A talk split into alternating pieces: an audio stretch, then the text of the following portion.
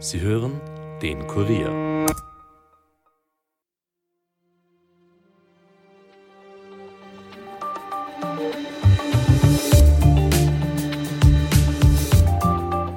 Nach dem Überfall der Hamas rollt jetzt der israelische Gegenangriff. Am Wochenende haben die israelischen Streitkräfte ihre Bombardements und Bodenoffensiven ausgeweitet. Mittlerweile befinden sich auch Panzer im Gazastreifen. Noch immer sitzt der Schock in Israel tief von den Gräueltaten, die die Hamas-Terroristen verübt haben. Mit ein Grund für die Taten ist auch die Droge Captagon, die die Kämpfer vor Beginn eingenommen haben. Sie soll unter anderem enthemmend wirken. Woher die Hamas diese Droge hat, wie sie wirkt und ob sie auch hierzulande verbreitet ist, erklärt uns gleich unser Auslandsredakteur und Militärexperte Armin Arbeiter. Mein Name ist Elias Nordmesnik und ihr hört den Daily Podcast des Kurier.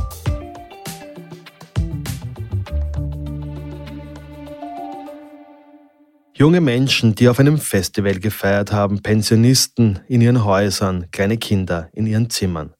Die Tötungen jüdischer Zivilisten durch die Hamas haben weltweit Entsetzen ausgelöst. Ohne Vorwarnung haben tausende islamische Kämpfer den Sperrwald zu Israel durchbrochen und in den nahen Städten ein Massaker angerichtet.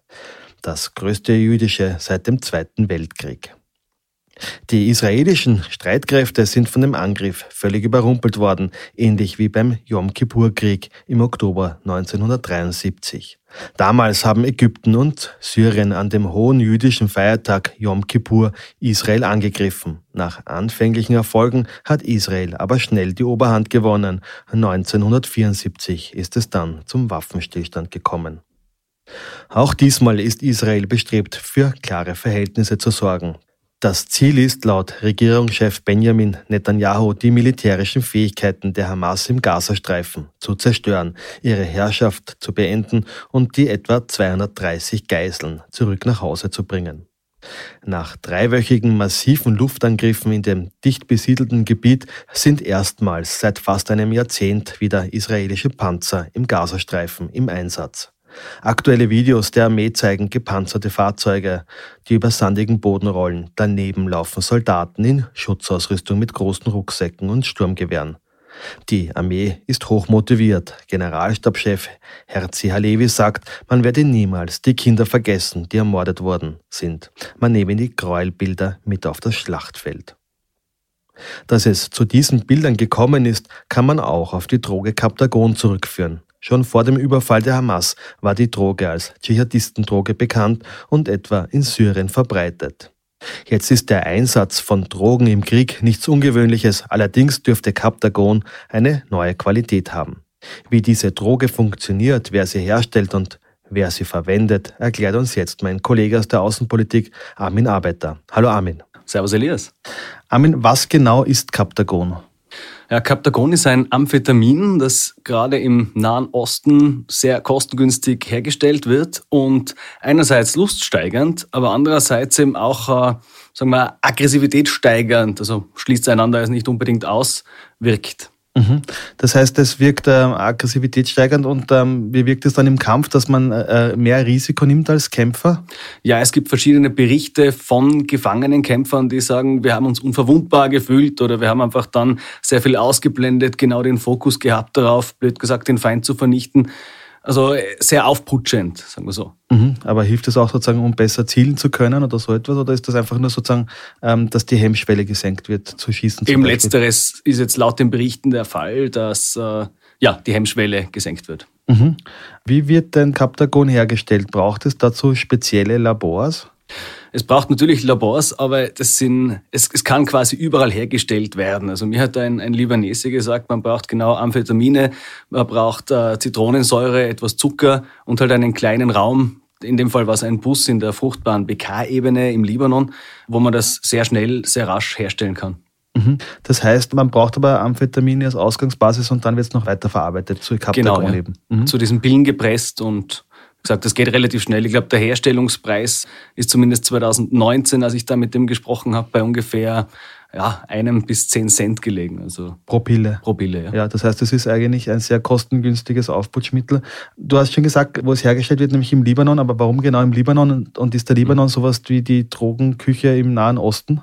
Es wird einerseits im Libanon und vor allem aber in Syrien hergestellt. Also man schätzt, von den Kaptagonpillen, die im Umlauf sind, werden 80 Prozent in Syrien gemacht. Mhm. Syrien und Libanon, der Grund, der Libanon selbst ist ein Staat, wo die Regierung nicht mehr viel zu sagen hat. Also wenn ich da ein, ein mächtiger Clan oder auch eine mächtige Partei bin, dann habe ich da relative Nahenfreiheit, dort alles zu produzieren. In Syrien gestaltet sich so, dass augenscheinlich die syrische Regierung einen Teil der Drogenproduktion selbst in Auftrag gibt. Also es gibt äh, sehr gute Berichte, gute Hinweise darauf, dass selbst äh, eine syrische Einheit, eine, ein, ein, syrischer Verband unter dem Kommando vom Sohn von, von Assad mhm. äh, tatsächlich selbst Kaptagon-Labore besitzt, Kaptagon herstellt. Und allein 2020 hat Syrien 3,4 Milliarden Dollar nur mit dem Verkauf von Kaptagon gemacht.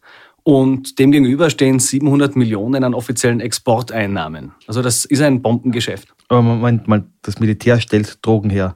Also es ist wie wenn unser Bundesheer Drogen herstellen würde. Richtig, ja. Okay, okay.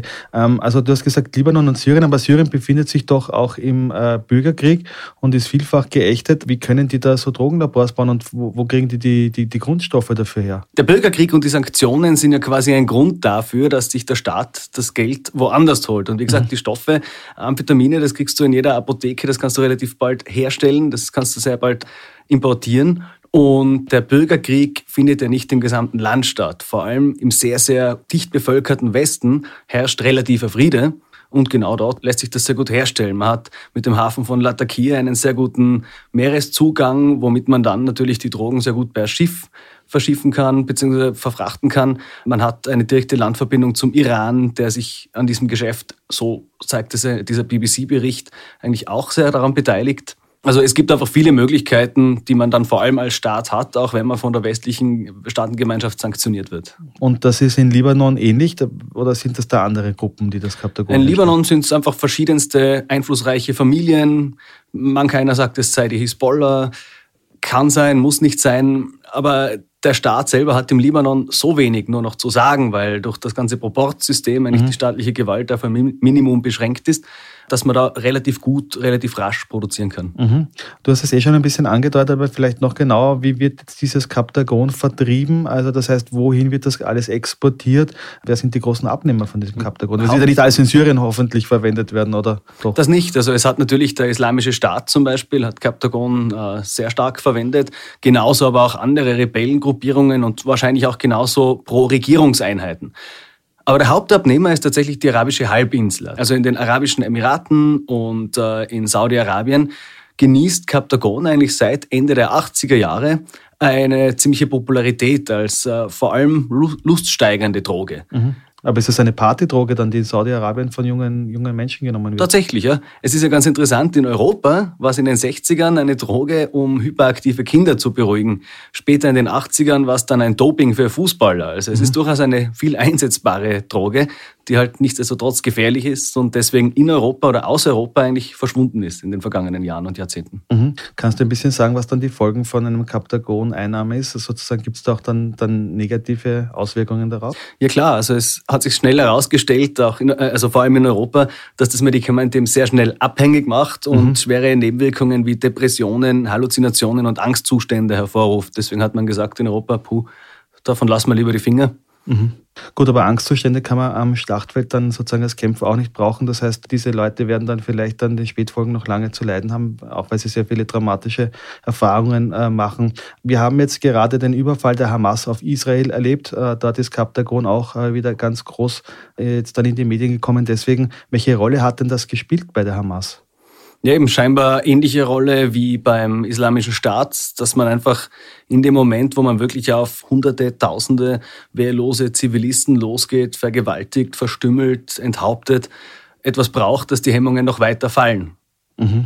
Das heißt, dass ähm, die Kämpfer, die da wirklich durch die einzelnen Kibbutze gegangen sind, waren höchstwahrscheinlich alle mit Kaptagon ausgestattet. Zumindest bei einigen weiß man es. Sie hatten Kaptagon in ihren Taschen und es haben dann auch gewisse Tests ergeben, dass mhm. sie auf dieser Droge waren. Ja. Mhm. Das ist die Frage natürlich, ähm, ein Krieg ist immer schrecklich und hat es nicht da immer schon Mittel gegeben, um dieses Schrecken des Krieges ertragen zu können oder eben um leistungsfähiger sein zu können? Ist das eine relativ neue Entwicklung oder hat das nicht eh schon auch äh, in den früheren Jahren gegeben? Na, das hat es eigentlich gegeben, seit der Mensch Krieg führt und seit der Mensch Drogen kennt, also seit der Menschheit quasi. Man hatte die, die Haschaschinen zu Zeiten der Kreuzzüge, also Attentäter, die sich halt ordentlich zuerst dann eingeraucht haben mhm. und äh, dann ihre, ihre Attentate vollführt haben. Der Alkohol an sich, äh, wenn wir uns anschauen, quasi alle christlichen Armeen oder auch die Wikinger mit ihren Pilztränken, wie auch immer, da ein Fun Fact am Rande, das Osmanische Reich war tatsächlich ziemlich erfolgreich, weil sie keinen Alkohol getrunken haben eine gewisse Zeit. Also okay. Also klar, sie hatten auch ihre eigene Schlachtordnung etc., aber es gibt genug Berichte, wonach das Osmanische Reich tatsächlich den christlichen Armeen auch deswegen überlegen war, weil die Christen halt alle betrunken waren und ja, die Osmanen eben nicht. Mhm. Wie hat es dann in der neueren Zeit ausgesehen? Also Erster Weltkrieg, Zweiter Weltkrieg, kannst du da was sagen? Ja, ein sehr bekanntes Mittel ist natürlich das Pervitin, das von der Wehrmacht verwendet worden ist wo eben auch die, die Leistungsfähigkeit der Soldaten im Vordergrund gestanden ist. Also die sind dann massive Strecken am Tag gegangen. Die haben wirklich schnellstens Wege zurückgelegt, wo einfach kein Generalstabschef von anderen Armeen gedacht hätte, dass sie so schnell sein können. Und das ist natürlich auch auf dieses Pervitin, also im Endeffekt Crystal Meth, mhm. äh, zurückzuführen. Mhm. Die sogenannte Panzerschokolade, die damals verteilt worden ist. Mhm. Wie schaut es denn jetzt aktuell in anderen Konflikten aus? Ich denke da natürlich an die Ukraine, wo da sehr, sehr äh, intensive Schlachten sind, oft ähm, dann in den Schützengräben und Mann gegen Mann. Ähm, gibt es da viel Einsatz von dem Kaptagon? Von Captagon habe ich persönlich jetzt nichts gelesen. Also lesen oder hören tut man sehr viel natürlich von Alkohol, aber ich bin mir hundertprozentig sicher, dass auch dort äh, Mittel eingenommen werden, um einerseits die brutalen Traumata zu verarbeiten, die passieren. Ich will es mir gar nicht vorstellen, wie es ist, in einem Schützengraben zu liegen und unter Artilleriefeuer zu, zu geraten. Oder natürlich auch, um Mittel einzunehmen, um gewisse Hemmungen einfach ja, überkommen zu können. Mhm. Äh, du hast auch schon gesagt, eben, dass das äh, Captagon aber nicht nur im Krieg eingesetzt wird, sondern eben auch als Freizeitdroge. Wie schaut das denn bei uns aus? Weil auch bei uns gibt es ja Amphetamine, aber gibt es bei uns auch Captagon? Gibt es keine großen Berichte darüber, zumindest im europäischen Raum. Hin und wieder sind in Italien Schiffsladungen kontrolliert worden, wo man gesehen hat, hoppala, das sind ja wirklich einige Millionen Pillen. Aber dass das jetzt wirklich so im Umlauf sei, davon ist mir nichts bekannt. Was passiert ist, 2021 etwa, ist ein Schmugglerring aufgeflogen. Also die haben Captagon 13,8 Millionen Pillen aus dem Libanon geholt, mhm. in einer Salzburger Pizzeria zwischengelagert, verpackt, okay. etikettiert und wollten das weiter nach Saudi-Arabien schiffen. Deswegen dieser Umweg, weil eben Saudi-Arabien auf libanesische Güter ein Embargo erlassen hat. Ah, also okay. man hat zum Beispiel im Hafen von Jeddah vor ein paar Jahren gefunden Kaptagonpillen in Kürbissen oder in anderen Früchten, die da irgendwie halt nach Jeddah geschmuggelt werden sollten. Und von Österreich aus ist es natürlich etwas leichter, Drogen oder andere Dinge nach Saudi-Arabien zu schmuggeln. Das heißt aber auch, dass Saudi-Arabien schon etwas dagegen unternimmt, dass diese Droge zu ihnen kommt und in der Bevölkerung verbreitet wird, oder? Auf jeden Fall. Es unternehmen einige arabische Staaten etwas dagegen. Kürzlich hat Jordanien syrisches Territorium bombardiert, weil im Süden Kaptagon-Labore ausfindig gemacht wurden und da hat Jordanien gesagt, oh, das hilft ja nichts, wir müssen sie jetzt bombardieren, mhm. weil wie gesagt, die ganze arabische Halbinsel leidet unter dieser Kaptagon-Epidemie, kann man fast sagen. Mhm. Aber kann überhaupt etwas dagegen unternommen werden oder ist es, solange äh, es keine stabilen Verhältnisse in Syrien, im Libanon gibt, solange sozusagen hier eigentlich es äh, Gruppen gibt, die im Libanon zum Beispiel mächtiger sind als die Regierung oder eine korrupte Regierung, muss man mhm. ja schon sagen, in Syrien an der Macht ist äh, und, und das sozusagen unter staatlicher Führung hergestellt wird, kann man das, kann man das eindämmen? Ich glaube, schwierig. Es wird natürlich alles versucht, aber Schmuggler haben natürlich eine unglaubliche Fähigkeit. Also wenn man sich anschaut, dass der Iran die Houthi-Rebellen im Jemen mit Waffen unterstützt hat, nachweislich, und die eigentlich nur von feindlichen Staaten umschlossen sind, ja, es geht immer irgendwie. Mhm. Weil du den Iran ansprichst, wie, welche Rolle spielt der Iran? Der Iran spielt ja jetzt gerade im Israel-Konflikt eine sehr große Rolle. Ist er in diesen ganzen Kaptagon-Prozess irgendwie auch eingebunden? Kann ich mir sehr gut vorstellen. Wie gesagt, genaue Beweise gibt es nicht. Äh, es gibt es gibt diesen BBC-Bericht, wo auf jeden Fall auch drinnen steht, der Iran würde sich an der Logistik beteiligen. Mhm. Ist sicher nicht von der Hand zu weisen, aber ich kann es jetzt auch nicht genau bestätigen. Mhm. Das heißt, äh, es wird weiterhin, solange es dort äh, solche Zustände gibt, Kaptagon produziert werden, genommen werden und leider Gottes dann auch zu solchen Gräueltaten führen. So ist es leider, ja. Armin, vielen Dank für den Besuch im Studio. Bitte gerne. Und wir schauen jetzt noch einmal nach Gaza, wo die humanitäre Situation mehr als prekär ist. Hunderttausende Menschen sind vor dem israelischen Bombardement in den Süden geflüchtet. Allerdings gibt es dort kaum eine Versorgung. Seit Kriegsbeginn am 7. Oktober sind nach UN-Angaben nur 117 Lastwagen mit Hilfsgütern eingetroffen. Trotz der geringen Menge würden die Güter aber eine entscheidende Rolle dabei spielen, unter anderem die wesentliche Gesundheitsversorgung in Gaza zu stärken, hat das UN-Nothilfebüro in Genf mitgeteilt.